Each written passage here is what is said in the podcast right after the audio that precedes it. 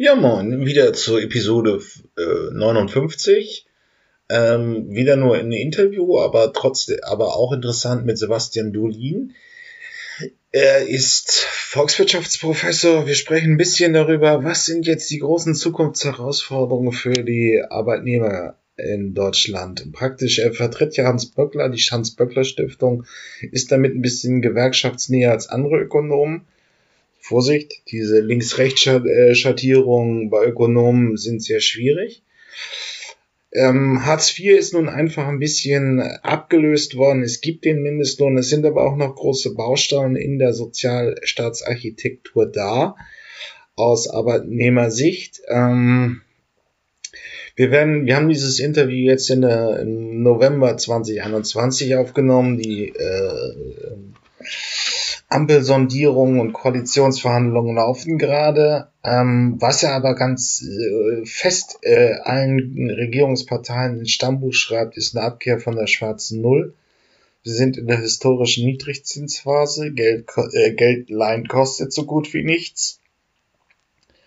Und daher sollte man auf jeden Fall als Staat mal Geld aufnehmen, um Digitalisierung, Klimawandel äh, anzugehen. Das schreibt er uns in der guten Dreiviertelstunde, die wir uns unterhalten haben, ins Stammbuch und auch den zukünftig Regierenden. Und wir haben in der Future Sounds Liste nochmal ein paar alte deutsche Punk-Klassiker, die habe ich aufgebaut. Bis dann, viel Freude mit der Episode. Dann sage ich herzlich willkommen bei den Zukunftsmachern. Heute begrüße ich Herrn Professor Dr. Sebastian Dolin. Bitte stellen Sie sich einmal unseren geneigten Podcast-Hörern vor. Ja, hallo. Ich bin Sebastian Dulin. Ich leite das Institut für Makroökonomie und Konjunkturforschung der Hans-Böckler-Stiftung und bin außerdem Professor für Volkswirtschaftslehre an der Hochschule für Technik und Wirtschaft in Berlin. Ja, und wir haben uns hier verabredet, um ein bisschen, wir nehmen dieses Interview übrigens am 9.11.2021 auf, die Koalitionsverhandlungen laufen, aber wir nehmen, wir wollen ein bisschen hören, was ja die Gewerkschaften Hans Böckler, dieses Konglomerat so ein bisschen in die, von der Zukunft erwartet. Wir haben ja nun die 2010er Jahre erfolgreich zu Ende gebracht und vielleicht sogar auch die Corona-Pandemie. Ähm, wir haben fast an vielen Ecken Vollbeschäftigung. Die Reallöhne steigen nur sehr bedingt.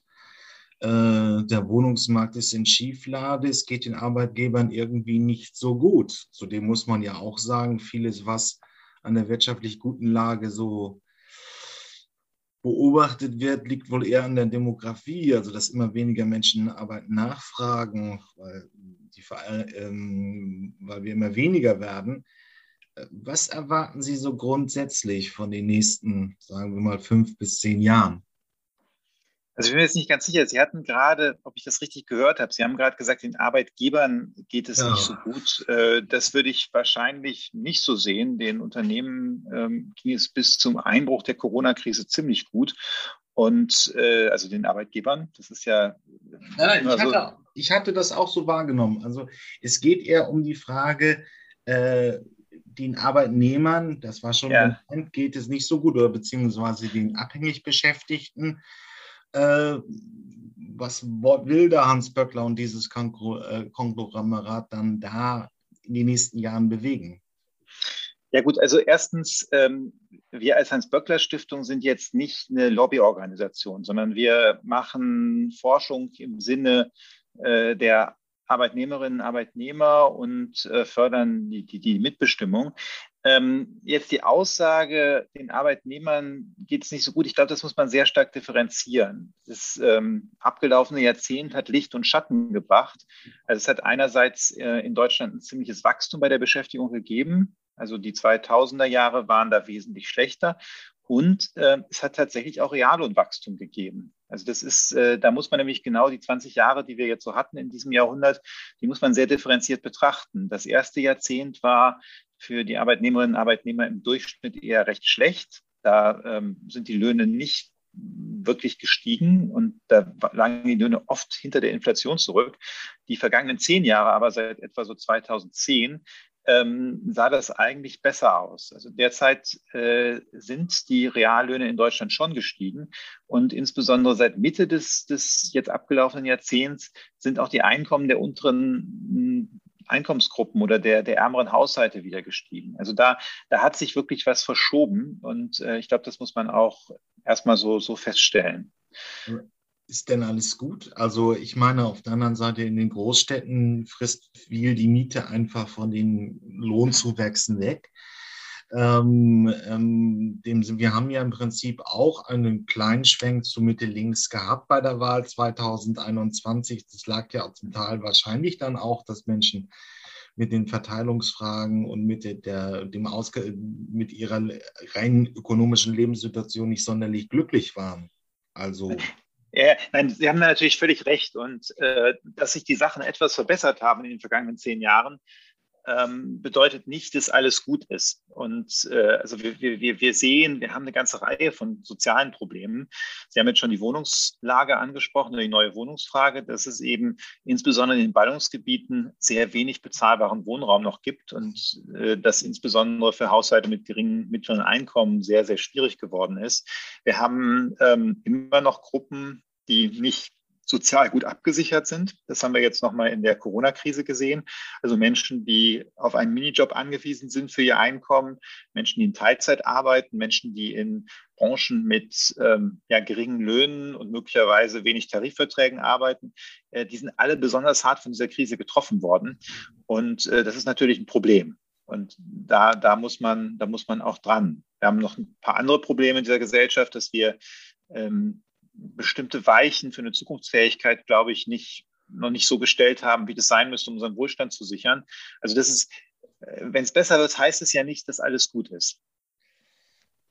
Ja, und auch, wir waren jetzt so ein bisschen bei den, äh, der große Bereich der Geringverdiener, der ja durch die Hartz-Reform gekommen ist. Und auf der anderen Seite schwebt eigentlich über jedem Angestellten auch noch so das Damoklesschwert, wenn jetzt eine Arbeitslosigkeit kommt, dann geht es nach zwei Jahren von 4000 brutto auf den ALG-2-Satz. Also ähm, ja, es ist Arbeit entstanden, es sind wohl auch punktuell äh, Reallohnzuwächse zu, äh, zu beobachten.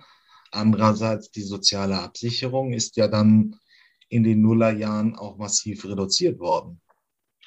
Ähm, das stimmt. Also die soziale Absicherung ist da reduziert worden. Davon ist ein, einiges, ein Teil der Sachen sind allerdings auch schon wieder korrigiert worden oder nachgebessert worden. Und äh, wenn man sich jetzt das Sondierungspapier anguckt der Ampelkoalition, äh, da sind auch vorsichtige Anzeichen, dass das ein oder andere nochmal nachgebessert wird. Also wir haben ja jetzt auch in der Corona-Krise gesehen, dass ähm, da sind ja auch Zugangsbeschränkungen zu Hartz IV zur Grundsicherung gelockert worden. Äh, und damit hat man zumindest keine schlechten Erfahrungen gemacht. Von daher würde ich davon ausgehen, dass das einige der Dinge auch einfach so erhalten bleiben.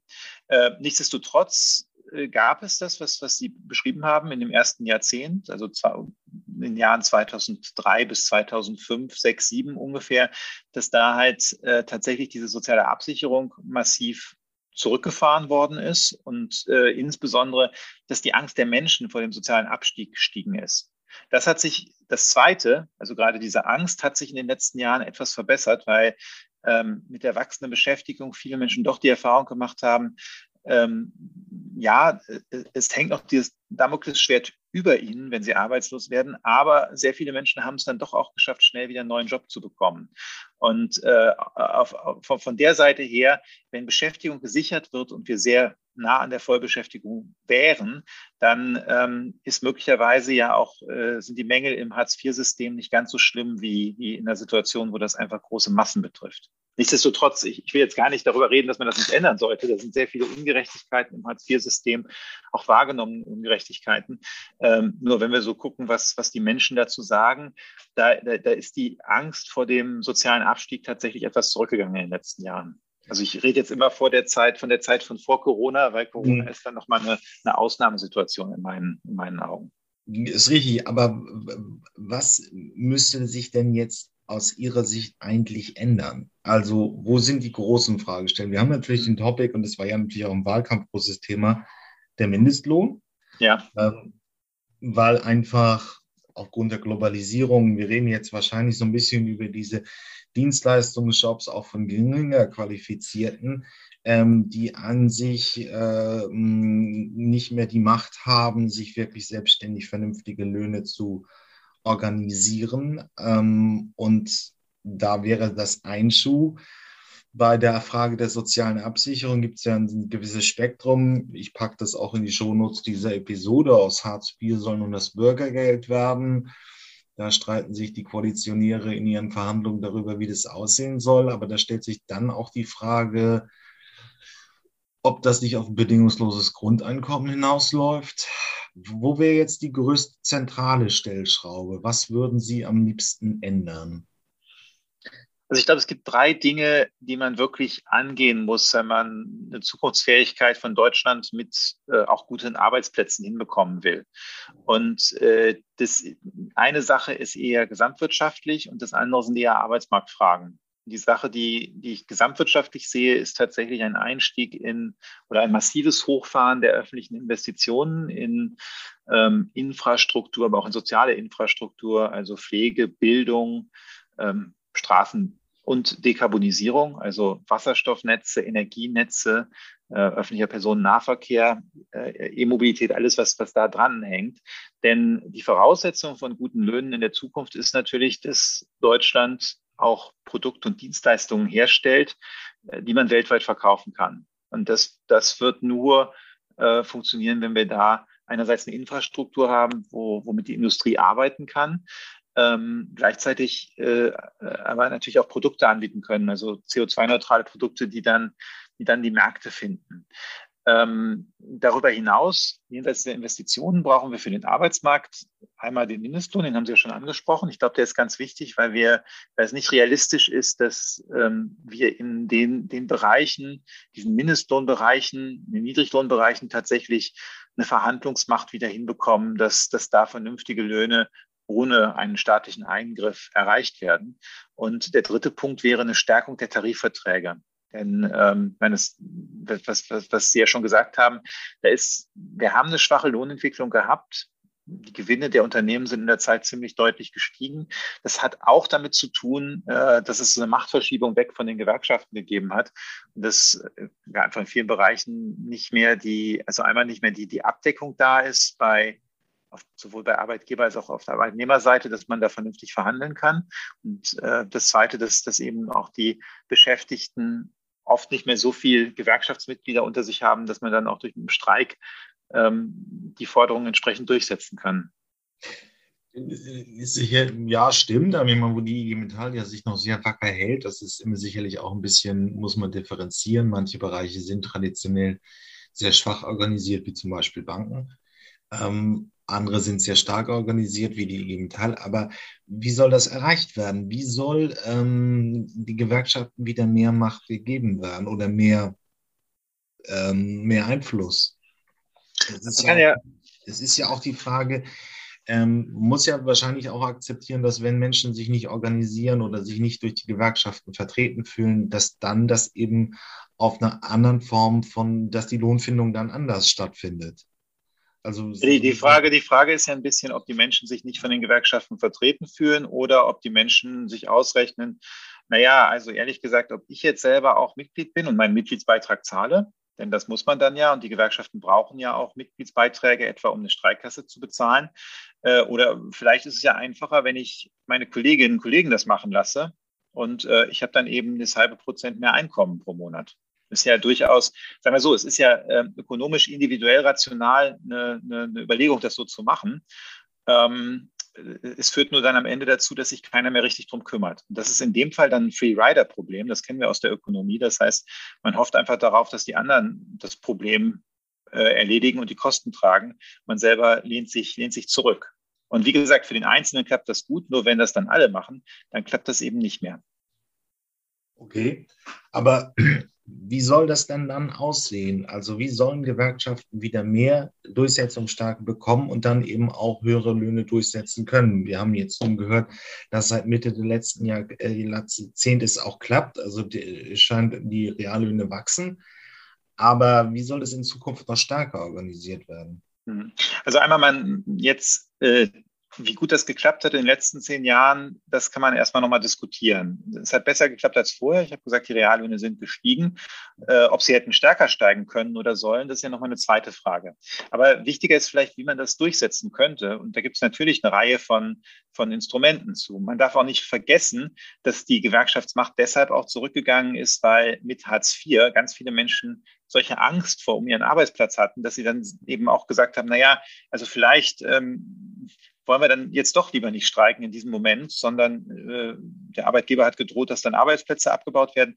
Das wollen wir jetzt eigentlich nicht, ähm, egal ob das dann auch eine, eine, eine glaubwürdige Drohung ist oder nicht. Wir haben da einfach Angst vor und äh, darum ähm, sind wir jetzt nicht so forsch bei den Forderungen. Ähm, das heißt, die Politik hat mit den Hartz-Reformen ganz massiv die, die, die Kräfteverhältnisse auf dem Arbeitsmarkt verschoben, die Machtverhältnisse zu, zugunsten der Arbeitgeber. Und da kann man natürlich überlegen, ob man mit bestimmten Maßnahmen das wieder zurückverschiebt. Es gibt die Möglichkeit, Tarifverträge für allgemeinverbindlich zu erklären. Das könnte man erleichtern. Da könnte man mehr Tarifverträge für alleinverbindlich erklären, äh, allgemeinverbindlich erklären. Das würde, würde den Anreiz ähm, ver, äh, verringern, dass, dass die, dass die äh, Unternehmen sich aus den Arbeitgeberverbänden oder aus den Tarifverträgen verabschieden. Man könnte auch hingehen und sagen, ähm, öffentliche Aufträge werden nur noch an Unternehmen vergeben, die äh, Tarifverträge einhalten. Oder man könnte hingehen und sagen, bestimmte Regelungen, die ähm, also jetzt abweichend sind vom normalen Arbeitsschutz, äh, die sind nur erlaubt, ähm, wenn ein Tarifvertrag da ist, wenn Tarifparteien das, das, das mit, ähm, äh, mit abnicken. Und das bedeutet dann automatisch, dass solche Dinge nur tarifgebundene Unternehmen machen könnten. Also da, da sind genug Instrumente da, wenn man, wenn man bereit wäre, das, das zu wollen und das zu machen. Das wäre dann ja eine starke Aufgabe für den äh, Arbeitsminister in der nächsten Dekade ja, für den Arbeitsminister oder die Arbeitsministerin, wir wissen das ja noch nicht. Und Nein, äh, no.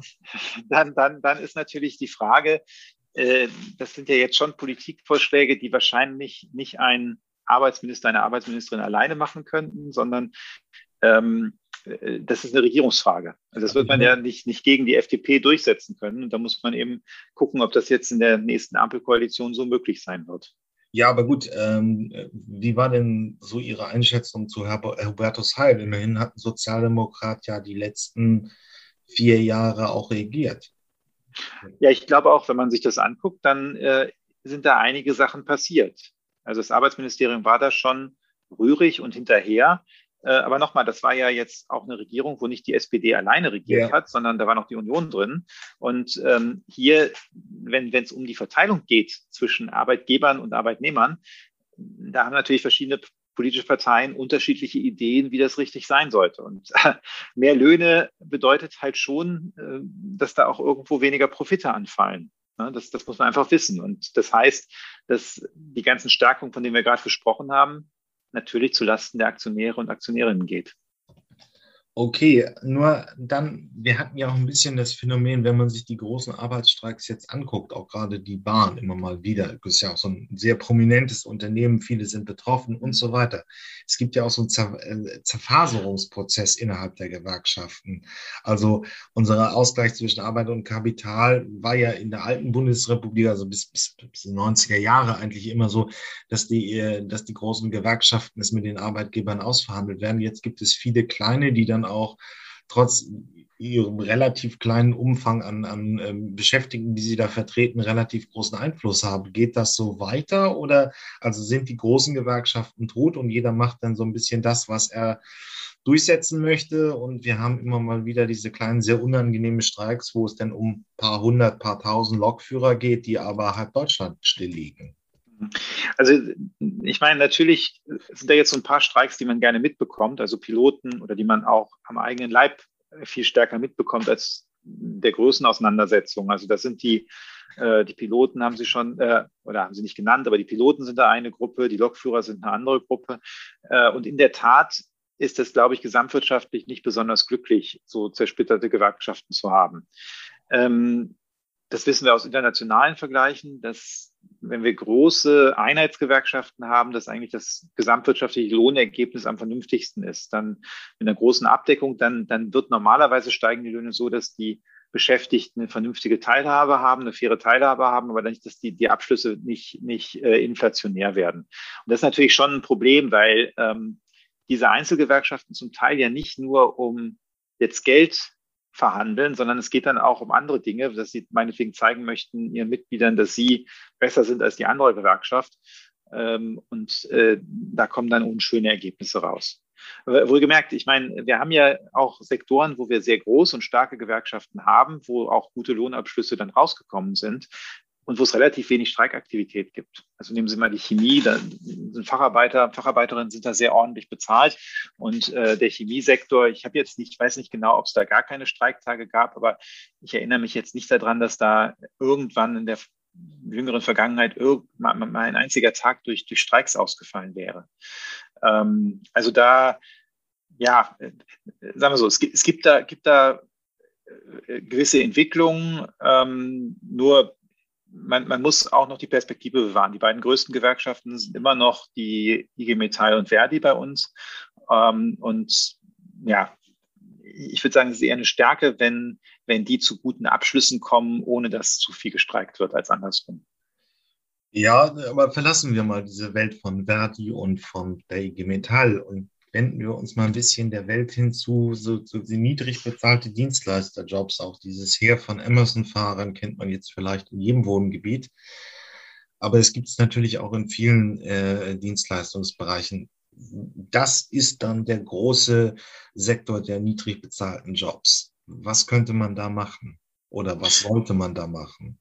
Ähm, das ist ja irgendwie, wir sind, das werden jetzt vielleicht die Jüngeren kaum noch kennen, aber so etwas hat es in Deutschland eigentlich in den 90ern sehr selten gegeben. Also, dass, dass wirklich äh, ähm, wir so einen Sektor haben mit Dienstleistungsjobs, die einfach weder organisiert sind noch äh, wirklich auch große Lohnforderungen durchsetzen könnten. Ähm, das ist für Deutschland erst nach den Harzreformen eigentlich so gekommen. Was sollte da passieren? Also ich glaube, hier einerseits ist natürlich der Mindestlohn in diesen Bereichen schon wichtig, weil das, wie Sie richtig sagen, die sind nicht organisiert, die sind im Zweifel auch schwer überhaupt organisierbar, weil die sich möglicherweise gar nicht im Betrieb treffen. Also Amazon-Fahrer, der holt seine Sachen ab, vielleicht weiß er gar nicht genau, wer alles da noch bei ihm arbeitet. Ja. Und äh, das heißt, die, die, die können sich ja zusammenschließen ist ohnehin dann schwierig. Ähm, hier wäre es halt wichtig, dass der Gesetzgeber hingeht und äh, auch, auch den Gewerkschaften einen Zugang zu den ähm, unternehmensinternen Kommunikationskanälen gibt, äh, um, um die Beschäftigten zu erreichen. Das kann man ja alles, man kann ja sehr, sehr viel gesetzlich tun. Aber abgesehen davon, solange das nicht gelingt, muss man eben gucken über Mindestlohn, aber auch über Arbeitsstandards und ähm, über, über Vorschriften zur sozialen Absicherung dann ähm, die, die, die konkreten Arbeitsbedingungen dieser Menschen zu verbessern.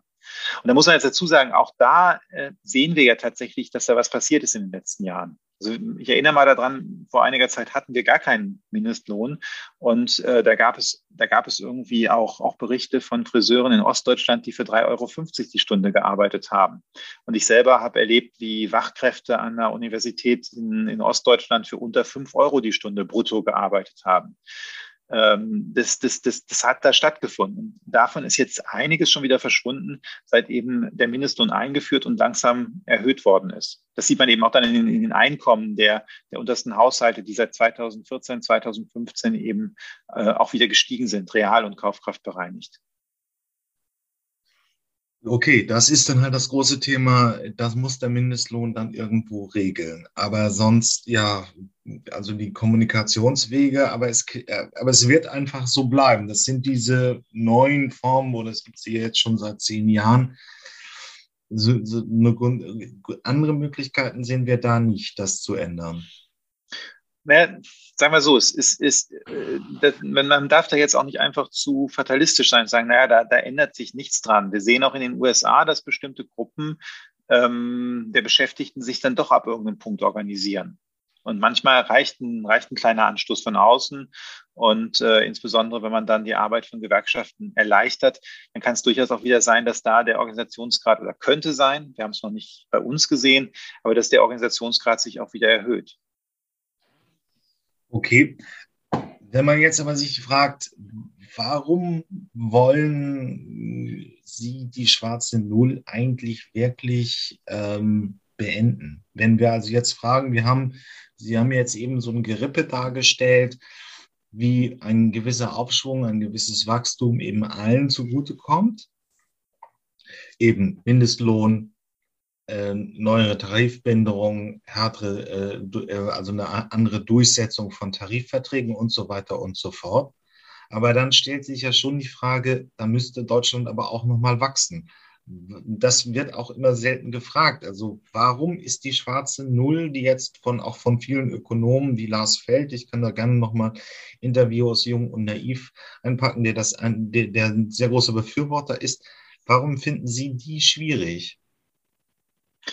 Ähm, ja gut, also die, die schwarze Null an sich ist, ist deshalb schwierig, weil sie uns bestimmte Handlungsmöglichkeiten verbaut. Zurzeit kann sich Deutschland Geld leihen für einen negativen Zins. Das heißt, wir müssen, ins, wir müssen in ein paar Jahren weniger zurückzahlen, als wir uns heute nominal geliehen haben. Dazu steigen die Preise, das heißt preisbereinigt, also kaufkraftmäßig, muss man äh, in 30 Jahren wahrscheinlich etwa die Hälfte, ein bisschen mehr als die Hälfte zurückzahlen von dem, was man sich heute geliehen hat. Gleichzeitig hat der deutsche Staat wahnsinnige Investitionsbedarfe. Wir gucken uns die Schienenwege an, die Straßen, wir brauchen Wasserstoffinfrastruktur, die Schulen sind kaputt, wir brauchen mehr ähm, Krankenhausbetten. Äh, also das ist wirklich ganz, ganz breit aufgestellt. Und äh, in dieser Situation zu sagen, ich darf mir das nicht leihen, wo wenn ich es mir leihe, die Investoren die Hälfte des, dessen, was, was uns das kostet, quasi freiwillig draufgeben, ähm, das ist doch absurd. Das ist also, das, das heißt, man, man, man, man darf nicht für Investitionen äh, dieses Geschenk des, des, des Kapitalmarktes annehmen. Und dieses Verbot ist äh, aus meiner Sicht ähm, ja einfach widersinnig und da gibt es überhaupt keinen guten Grund für. Ja, es ist ja ein bisschen, man kann dann daraus schließen, dass ja auch in der ökonomischen Fachzunft und bei den Großmedienökonomen immer so ein bisschen die, Vorstellung, Bias, also eine, eine, gewisse Annahme da ist, dass wenn der Staat dann sich billig Geld leihen kann, dass er das für unsinnige äh, Anliegen ausgibt. Man hört es ja auch so ein bisschen bei der FDP raus. Also brauchen wir Wasserstoffnetze wirklich unbedingt? Äh, ist Elektromobilitätsförderung nicht irgendwo äh, überflüssig und ähnliches. Also glauben Sie, dass der Staat dann, wenn er das Geld, wenn er die schwarze Null lösen würde, also die Schuldensperre, ähm, ähm, eben äh, diese, dieses Verbot der Neuverschuldung eben übergehen würde, dann auch wirklich vernünftig investieren würde? Wir müssen jetzt noch einmal ein bisschen die Diskussion auseinanderhalten. Die schwarze Null ist ja die Frage, ob man eigentlich äh, kleine Überschüsse haben will immer. Ähm, ich glaube, davon haben sich eh schon alle verabschiedet, sondern es geht um die Frage, die Schuldenbremse, die, eine, die so eine gewisse minimale Neuverschuldung zulässt und ja eine Grenze einzieht. Übrigens unabhängig davon, was der Staat damit macht. Ähm, und die Frage ist ja jetzt, wie kann ich eine Regel hinkriegen, die dem Staat erlaubt, für sinnvolle Dinge Kredite aufzunehmen und für nicht so sinnvolle Dinge vielleicht nicht. Und äh, da hat selbst der Sachverständigenrat bei Einführung der, der Schuldenbremse gesagt, naja, dann erlaubt denen doch eine sogenannte goldene Regel. Das heißt, sie dürfen Kredite aufnehmen für neue Investitionen, für zusätzliche Investitionen, ähm, aber nicht für alles, was sie gerne tun möchten. Und das wäre dann in, jetzt in diesem speziellen Beispiel äh, eine E-Auto-Prämie, die dürfte der Staat nicht kreditfinanzieren.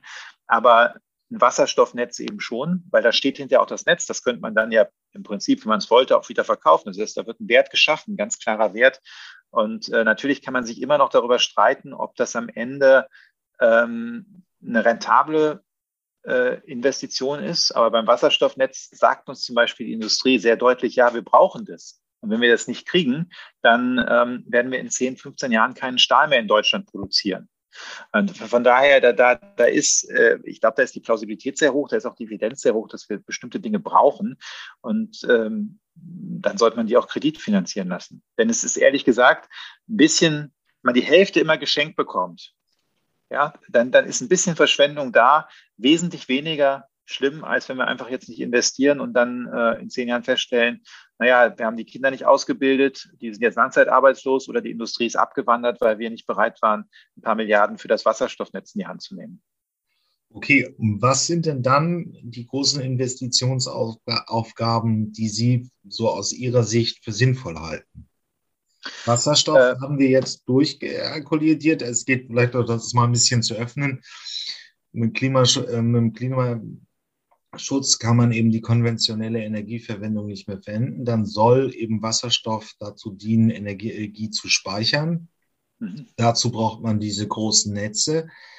Ähm, was wäre denn da aber sonst noch äh, relevant? Also wir brauchen mehr, wir brauchen eine Verbesserung, Investitionen in die Verkehrsinfrastruktur. Da geht es äh, ganz viel um Schienenwege, um Fahrzeuge auf den Schienenwegen. Ähm, wir brauchen bessere Wasserwege. Wir haben die, die Schleusen, die wir zum Teil haben, die kommen noch aus der Zeit des, Deutschen Kaisers, des letzten Deutschen Kaisers. Also die sind wirklich äh, ziemlich alt und man weiß immer nicht, wie lange die noch halten. Wir brauchen mehr Investitionen in ähm, Kinderbetreuung.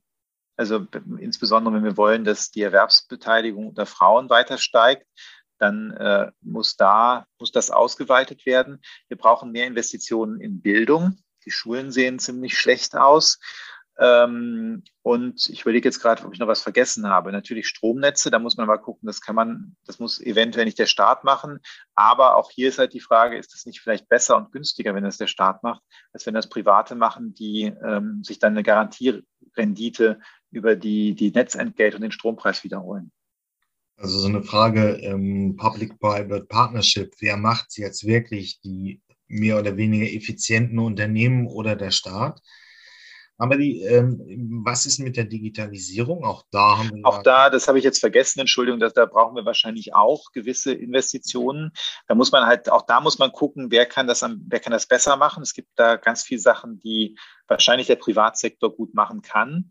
Ähm, aber wenn es dann darum geht, dass man äh, ja, Internet in ländliche Regionen legt, ähm, da muss man sich überlegen, will man das dem macht man dann Vorschrift für den Privatsektor oder investiert dann die öffentliche Hand äh, bei, bei manchen der, der, der Ortschaften, wo, wo, wo jetzt der Privatanbieter denken würde, naja, also es lohnt sich ja für mich nicht, da jetzt schnell das Internet hinzulegen, aber was dann einfach notwendig ist, um diese Region nicht abzuhängen. Das wäre im Prinzip ja dann so die Voraussetzung dafür geschaffen, dass Wachstum entstehen würde. Und wir haben am Anfang des Interviews eben diese Architektur beschrieben, die, die dafür sorgen würde, dass dann auch wirklich Arbeitnehmer von diesen Entwicklungen profitieren könnten. Mhm. Das, okay. Genau. Also es ist, was ist denn für Sie jetzt gravierender, dass wir Deutschland nochmal fit machen für die, für die Zukunft oder dass wir im Sozialstaat die Architekturen so anpassen, dass auch wirklich alle davon profitieren? Ich glaube, es ist kein Entweder-Oder. Wir brauchen beides. Also wenn wir Deutschland nicht für die Zukunft machen, dann können wir uns den Sozialstaat nicht fit für die Zukunft machen, dann können wir uns den Sozialstaat absehbar nicht mehr leisten. Dann können wir uns auch gar nicht mehr, also dann, dann, dann werden einfach die Einkommen fallen. Also wenn wir eine, wenn wir jetzt äh, das so verbaseln, dass wir deindustrialisieren, keine modernen Dienstleistungen hinbekommen, äh, dann, dann haben wir wirklich ein Problem. Aber gleichzeitig reicht es eben nicht, weil wir den Sozialstaat einerseits brauchen, damit es den Menschen besser geht. Es geht ja nicht nur um, um, um das Bruttoinlandsprodukt insgesamt, sondern auch, dass es bei den Menschen ankommt. Und zweitens brauchen wir den Sozialstaat auch, damit äh, die Menschen die Veränderungsprozesse mitnehmen. Also äh, bei, bei, der, bei der Klimawende wird sich sehr, sehr viel in der Art, wie wir leben, wie wir arbeiten, was wir produzieren, ändern. Und ähm, das, äh, da, da, da wird es Verlierer geben. Und damit diese Verlierer weiter den Kurs der Klimawende unterstützen, äh, muss man denen auch eine Absicherung bieten. Also man muss zuerst, zuallererst natürlich Arbeitsplätze erhalten, gute Arbeitsplätze. Aber da, wo das nicht klappt, muss man Alternativen anbieten und ähm, darf die nicht abrutschen lassen. Es sind nicht nur die vielbeschworenen Kohlekumpel aus der Lausitz, sondern es wird ja,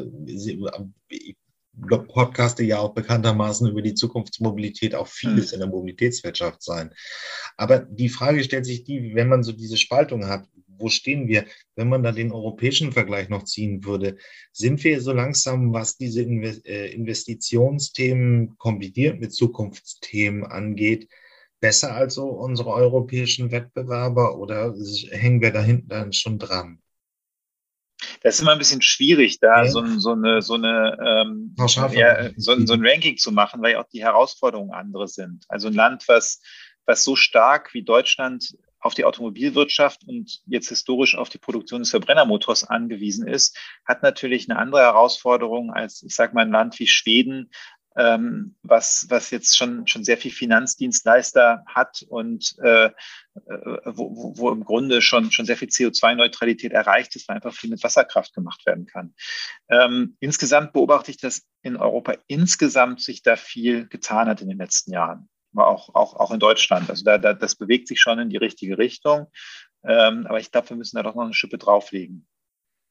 Es ist nur die Frage, also wir waren ja in den Nullerjahren, deswegen kamen ja die großen äh, ähm, Hartz-Reformen und die Änderung des Sozialstaats eben der kranke Mann äh, Europas. Deswegen frage ich jetzt, wenn wir jetzt 15 Jahre weiter sind, ist halt die Frage, wo stehen wir denn da jetzt im Vergleich? Also, aber es ist in der Tat richtig. Ich packe übrigens auch noch in die Shownotes der Podcast-Episode, das soll jetzt hier nicht so äh, gemauschelt werden, sondern die Wirtschaftszahlen des Autos in Deutschland rein diese die Frage sind, glaube ich, 26 Prozent vom Exportvolumen. Deswegen, wir sind in Deutschland sehr abhängig vom Auto.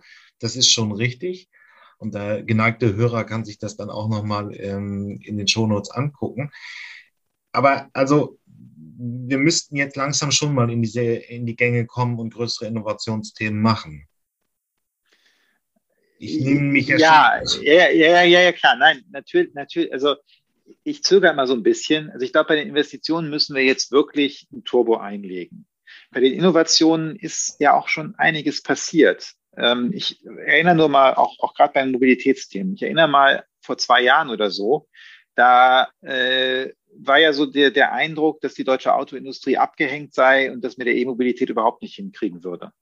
Und wir hatten auch noch die, die, die, die, die im, im, im Jahr 2020 beim Ausbruch dieser Corona-Krise, da hieß es auch noch, wir können eigentlich gar nicht viel mehr E-Autos produzieren und außerdem werden die nicht gekauft. Und äh, jetzt sehen wir, dass das VW zumindest einen ganz schönen Schritt in die Richtung von E-Mobilität gegangen ist. Die neuen Modelle scheinen einigermaßen in Ordnung zu sein. Äh, klar, jetzt fehlen die Chips, aber das hat mit der E-Mobilität nur nur begrenzt zu tun.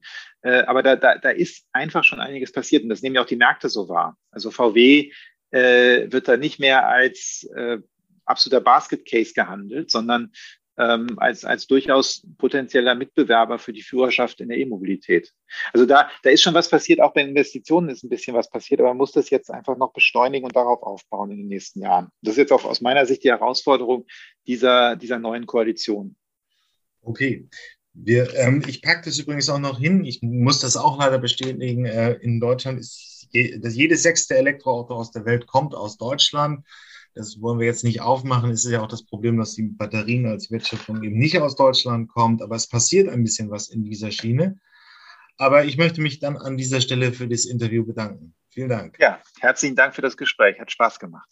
Okay. Ja, ich bin über alte Punkplatten gestolpert und deswegen gibt es mal zwei Sachen, die mich sehr früher, also in der Teenagerzeit, geprägt haben. EA80, äh, was ist geblieben? So ein Lied über den Abschied von der Jugend. Ähm, und Muff Porter. Es ist im Prinzip nicht mal Punk, es ist der deutsche Punk, das, was so in Deutschland aus dieser Welle in den 80ern kam. Beide sind auch, glaube ich, so wirklich so 80er Jahre gegründet und wollten eine deutsche Übersetzung von, Sex, äh, Sex, von den Sex Pistols sein. Ähm, aber pff, ja, wie soll man sagen?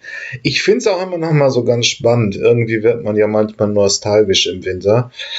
Äh, eher EA80 kann man sich wirklich auch relativ gut geben. So Muff Porter ist auch etwas, was man einfach auch als Normalo, so haben wir sie ja früher genannt, einfach mal nebenher laufen lassen kann. Äh, sind beide sehr interessante Songs. Bis dann. Ja, das war's mit den Zukunftsmachern diese Woche.